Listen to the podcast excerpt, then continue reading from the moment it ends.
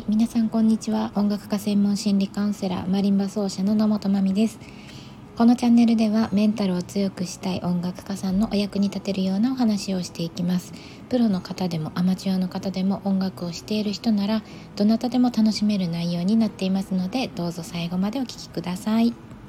はい、えー、今日のテーマはですね本番だけで緊張してしまう理由というふうにさせていただきました実はですね、えっと、ここ最近あの無料相談だったりとかカウンセリングのそのお問い合わせお申し込みが急に増えてるんですね。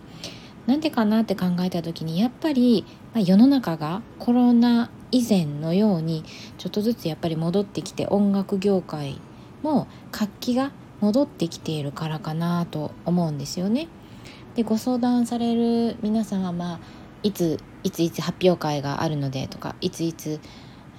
大きな本番の仕事があるので、えー、サポートしてほしいですっていう風にもう本番が決まってる方が結構多かったりするので、えー、ね、私たちにとっては結構また楽しみな流れというか活動しやすいようになってきてるのかなと思うんですね。で、まあ、そういう風になってきている今やっぱり本番でやっぱり自分の演奏をうまくさせたいなって思う方が増えているんですよね。これをお聞きになっているあなたはいかがでしょうか？えっ、ー、と今日のテーマ本番だけで緊張してしまう理由なんですけど、まあ、先に、えっ、ー、と答えをお伝えするとですね期待に応えなきゃと思ってるからなんですね。まあ、誰の期待かっていうと、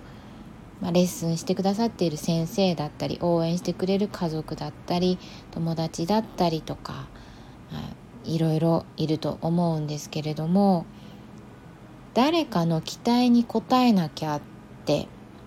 思うとそれはもう自分軸ではないんですよね。自分のを中心にした考え方ではなくて他人を中心にした考え方になってしまうんですね。もちろんその環境に、えっと、体がびっくりしたりとか人の視線を感じてしまうっていうので、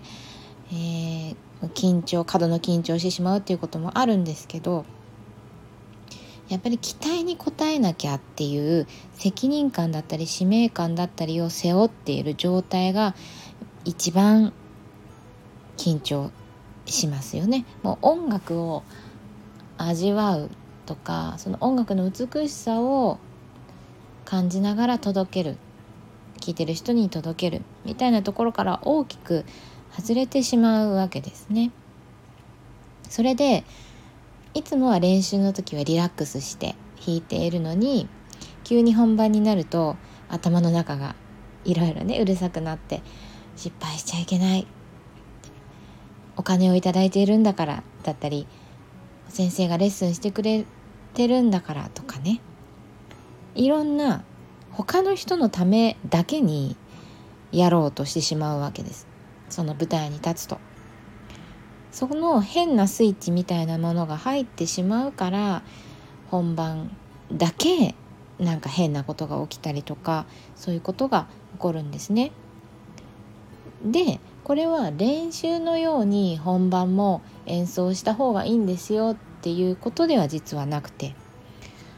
練習は練習本番は本番っていうふうに考えた方が本番でのパフォーマンスは結果上がることになります。あの私は昔練習のように本番をやりたいってずっと思ってたんですね。ご相談してくださる方も結構そうやって言われる方多いんですけどそれはですねとっても危険なんですね実は。場所も違うし会場の響きも違う。その時の自分の体の状態ももちろん違う。なのに練習いつもの部屋いつもの環境で演奏してるようにやれと自分自身に言ってしまうのはあの結果良くないわけです。なので私のカウンセリング受けてくださってる方には練習の時になるべくプレッシャーを感じるような環境を自分で作ってくださいねっていうふうにお伝えをしてるわけなんですね。はいでまあそういうふうなトレーニングも普段からやりつつ本番だけあの緊張してしまうっていうのはやっぱりマインドの方ですね期待に応えなきゃって思ってないかなとかうん恩返ししなきゃとかね そういう風な何かもう音楽を演奏する純粋に演奏するっていうことからとっても離れたことを自分に言っちゃってないかなっていうのをちょっと考えてみてほしいなと思います。で本番だけで緊張してしまうっていうのはその本番の時に実力を発揮するっていうところがまあ弱いわけであって本番力みたいなものが弱いんですね。だからそこを育てるようにすればあの本番でも自分が楽しんで演奏できるようになるっていうところなのでまあそんなことできるのって思うかもしれないんですけどできますので私はちょっとずつですけどね急にはできないですけどそれをあの自分でもあのすることができましたしご相談してくださってる方はそういうふうにねあの緊張してたけどワクワクに変わりましたっていうふうに言ってくださいますのでもし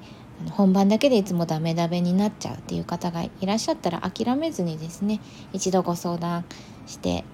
いただければなと思います。なんかうまく話そうとかしなくて大丈夫なので是非無料相談の方にね気楽にお申し込みください。はい今日は本番だけで緊張してしまう理由というテーマでお話ししてみました。えっと、概要欄の方に無料相談のお申し込みリンクは貼ってあります。無料のメルマガの方にもぜひあのご好評いただいてますのでご登録ください。では最後までお聴きくださってありがとうございました。それではまた聞いてくださいね。